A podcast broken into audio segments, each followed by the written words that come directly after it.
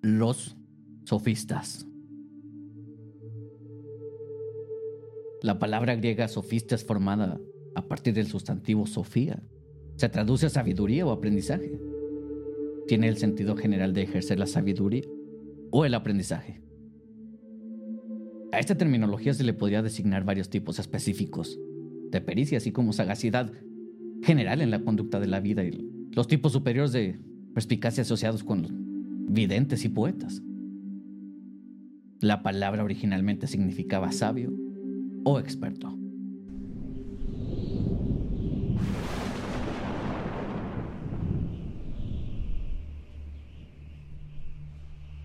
En el transcurso del siglo V a.C., el significado conservaba su sentido ambiguo original, y de ahí pasó a aplicarse específicamente a un nuevo tipo de intelectuales, educadores profesionales que recorrían el mundo griego ofreciendo instrucción en una amplia gama de temas, con particular énfasis en la habilidad para hablar en público y las conductas exitosas de la vida. El surgimiento de esta nueva profesión, que supuso una extensión a nuevos ámbitos de la tradición que le podemos llamar rapsoda, fue una respuesta a diversos desarrollos sociales, económicos, políticos y culturales de la época. La creciente riqueza y sofisticación intelectual de las ciudades griegas especialmente en Atenas, creó una demanda de educación superior más allá de lo que se tenía tradicionalmente como básico en alfabetización, matemática, música y entrenamiento físico. Hasta cierto punto esto implicó la popularización de la especulación jónica sobre el mundo físico, lo que cubrimos en los primeros episodios como filosofía presocrática, que se extendió a áreas como la historia la geografía y los orígenes de la civilización. Con el aumento de la democracia participativa, especialmente en Atenas, llevó a una demanda de éxito en la oratoria, política y forense, lo que creó la necesidad de desarrollar técnicas especializadas de persuasión y argumentación. Este grupo es justo decir que son los creadores de la retórica. Con esto, este periodo dio el florecimiento de un clima de pensamiento desafiante y racionalista sobre cuestiones que incluían los de la moralidad, la religión y la conducta política, a la que los sofistas respondieron y contribuyeron. Se debe resaltar el carácter individualista de esta profesión sofisticada. Sus practicantes no pertenecían a ninguna organización, no compartían un cuerpo común de creencias, sino fundado en escuelas. Ni en el sentido de instituciones académicas, niveles de cuerpos de individuos, comprometidos con la promulgación de doctrinas especiales. En este episodio veremos la diversidad de las actividades físicas mientras vemos y consideramos hasta qué punto podemos identificar temas y actitudes comunes de hoy en día. Atenas, siendo el lugar en donde nació la democracia, tenía un amor desmedido por su sistema legal. Una figura clave en el seguimiento de este nuevo tipo de sofistas fue Protágoras, fue Protágoras uno de los primeros sofistas, tal como se presenta en el libro de Platón sobre este sofista. Platón dice que ejerció como sofista durante más de 40 años hasta su muerte alrededor del año 420 a.C. También nos dice que la actividad de la sofía ha sido practicada por poetas y otros expertos desde la antigüedad. Pero fue Protágoras el primero que se declaró abiertamente un sofista y aseguraba poder enseñar a la gente cómo podía alcanzar el éxito en la vida. Se declaraba y reconocía que su profesión para él nada más era un papel. Él simplemente era un actor que enseñaba cómo alcanzar la excelencia humana y usarlo para lograr el éxito en la vida que tanto hablaban los filósofos de la época. De acuerdo con Protágoras, él enseñaba la gestión adecuada de los propios asuntos, la mejor manera de administrar la casa y la gestión de los asuntos públicos, cómo hacer la contribución más eficaz a los asuntos de la ciudad mediante la palabra y la acción. Estaba de acuerdo con la descripción de Sócrates con respecto a cómo el arte de dirigir una ciudad. Y en lo que él mismo describía podría ser que el hombre fuera un mejor ciudadano. En lo que podemos escribir como el gran discurso, estas obras presentan un relato del desarrollo de la civilización humana como el objetivo demostrar que la esencia de la buena ciudadanía consiste en la justicia y el autocontrol, que son naturales de los humanos, en que la perseveración del orden social y la supervivencia de las especies dependen de su ubicación universal. Posiblemente todos estos temas, incluidos el desarrollo de la civilización desde los comienzos primitivos, la naturaleza de la virtud social y sus fundamentos de la naturaleza humana, presente parte del contenido de la enseñanza real de Protágoras. Tenemos conocimiento de estas obras ya que fueron conservadas por Diógenes Laercio y se concluyen en escritos como sobre las virtudes, sobre la constitución y sobre el estado de las cosas en el principio.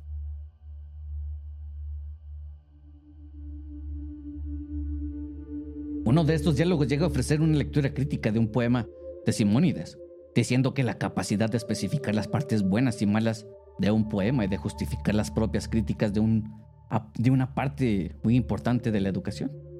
Y todo esto viene a relacionarse, porque gracias a esta crítica se le reconoce como uno de los pioneros en aspectos de la teoría lingüística y de su aplicación a la crítica literaria. Escribió sobre la corrección en el lenguaje. Se dice que dio una taxonomía de los actos que habla en la selección. Pregunta, respuesta, orden, etc. También se le atribuye la clasificación de los géneros gramaticales, sugiriendo modificar el género para dar un mejor sentido y contexto. No existe mucha claridad si la explicación crítica literaria y estos temas se pueden ver principalmente como parte del refinamiento cultural de las personas o si el objetivo es poder incorporar los exegénesis y la crítica de los poemas a los discursos forenses o políticos como una táctica en el argumento y la persuasión. De cualquier manera, Existe evidencia de sus enseñanzas en la técnica de argumentación, que ciertamente se podría tomar como un manual de técnicas argumentativas. Protágoras se especializaba en enseñar estas técnicas, pero no hay suficiente evidencia para hacer una decisión formal de que así fue. En la crítica del poema de Simónides que mencionamos, podemos entender que una de sus estrategias era provocar contradicción de las declaraciones del oponente. Existe una descripción de Sócrates que da indicios de que existían concursos de argumentos sofisticados y que tenían un estatus similar a un deporte que traen espectadores, hasta el punto de figurar como espectáculos secundarios en eventos deportivos. Este argumento también es descrito por Hipias, quien describe que él regularmente iba a los Juegos Olímpicos y participaba en concursos de preguntas y respuestas y que nunca había sido derrotado. De manera similar a Protágoras, dice haber tenido concursos verbales con muchas personas y que nunca hubiera llegado a ser conocido si hubiera permitido que sus oponentes dictaran las reglas del juego. Hay evidencia escrita que fue el mismo Protágoras el creador de este tipo de concursos. Esto es difícil de refutar ya que la técnica del argumento contradictorio tiene una conexión clara y directa con dos afirmaciones que crearon la fama de Protágoras. Una es que fue el primero en sostener que en cualquier situación existen dos argumentos contrarios uno al otro. Y la otra es que siempre va a haber alguien más fuerte y más débil. Esto nos lleva a tratar de entender sus puntos de vista sobre lo que es verdad y la realidad. Y que el hombre es el único que puede escribir basado en su propia opinión y que todo es relativo. Nos queda claro que el relativismo, particularmente hablando de la moralidad, es la marca de los sofistas. Es como podemos identificar quiénes fueron sofistas. Pero solamente a Protágoras se le atribuyen los puntos de vista sobre el relativismo y aún, en este caso, la evidencia no es muy clara. En uno de sus escritos titulado La verdad, comienza con la frase que dice, El hombre es la medida de todas las cosas, de las cosas que son y de las cosas que no lo son. Esto se interpreta como una afirmación de la relatividad de la verdad de todos los juicios a la experiencia o creencias del individuo que emite el juicio como subjetivo. Podemos interpretar esto como la forma en que las cosas le parecen a un individuo. Es la forma en que son de hecho para este individuo. Fue Sócrates que citaba esta oración como una afirmación sobre las apariencias sensoriales, usando un ejemplo que una racha de viento puede sentirse fría para una persona y tibia para alguien más. Sócrates va más allá diciendo que este mismo criterio se debe aplicar de la misma forma en todos los juicios, incluso a nivel individual y personal, dando como resultado que todas las creencias es verdadera para la persona que tiene esta creencia. De esta manera no existe total objetividad sobre ningún asunto. Esta interpretación subjetivista estaba vigente en la antigüedad, en donde se acepta que la opinión es igualmente posible de afirmar y negar cualquier cosa sobre cualquier tema, asunto y situación. Por otra parte, Sócrates trataba de darle una explicación diferente al punto de vista de Protágoras, afirmando que todas las cosas que son justas para una ciudad serán vistas como buenas y justas, lo que hará que esta ciudad siempre las mantenga en el mismo lugar. En otras palabras, la verdad sobre lo que es bueno y justo, lo que parezca indicar la verdad de los juicios morales en general, es relativa al juicio del individuo, sino al de la sociedad a la que pertenece el individuo. Hagamos una comparación respecto a esto. Reciclando el ejemplo de la racha del viento, si el viento nos parece frío, por lógica vamos a asegurar que es frío. No hay ningún hecho objetivo en relación con el cual esta creencia puede ser vista como falsa. Pero si vivimos en un estado en donde quitarle la vida a alguien más es legal y moralmente desde un punto de vista individual, opino lo contrario. Nuestra creencia es falsa. Si desde el punto de vista platónico podemos ver a Protágoras manteniendo tanto el subjetivismo universal como el relativismo social limitado, aunque estas dos versiones del relativismo son incompatibles entre sí. Esta idea moral tuvo repercusiones e influencias sobre Platón para tratar de entenderlas y explicarlas basadas en algo mucho más grande que la opinión del hombre. Aunque pueda parecer difícil de entender, debemos tener cierto agradecimiento para con los sofistas, ya que si no hubieran tocado este tema de la moralidad, Platón no hubiera tomado el tiempo para escribir los principios de la moralidad. Hasta este punto, hemos cubierto una lista larga de nombres y teorías que no es fácil de mantener de una manera ordenada en nuestra mente. Afortunadamente existen maneras las cuales nos podemos ayudar a entender un poco mejor todo este periodo presocrático. Como número uno, los podemos recordar por la región de origen, la escuela jónica que se origina en Mileto, a las afueras de lo que hoy es la providencia de Aidira en Turquía, y la escuela heliática o italiana, una ciudad que pertenecía a Grecia. Se encuentra en el mar Mediterráneo, hoy es la ciudad de Velia en la provincia de Salermo en Italia. Como segunda opción, los podemos diferenciar por la forma de sus ideas, monistas o pluralistas.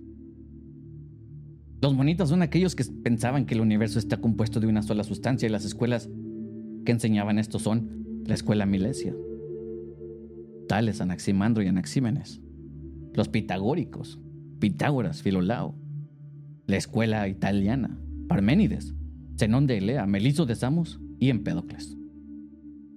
Los pluralistas son todos aquellos que creían que no existía una sola sustancia fundamental. Las escuelas que se pueden llamar pluralistas son obviamente los pluralistas, Anaxagoras, la escuela atómica, Leucipo, Demócrito, los sofistas, Protágoras, Gorgias, Hipias.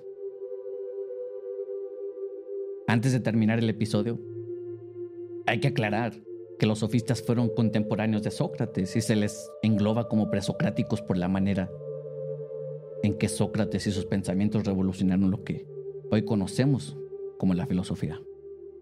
En el próximo episodio estaremos hablando de Sócrates. Por el momento, muchas gracias por tu atención y hasta el próximo episodio.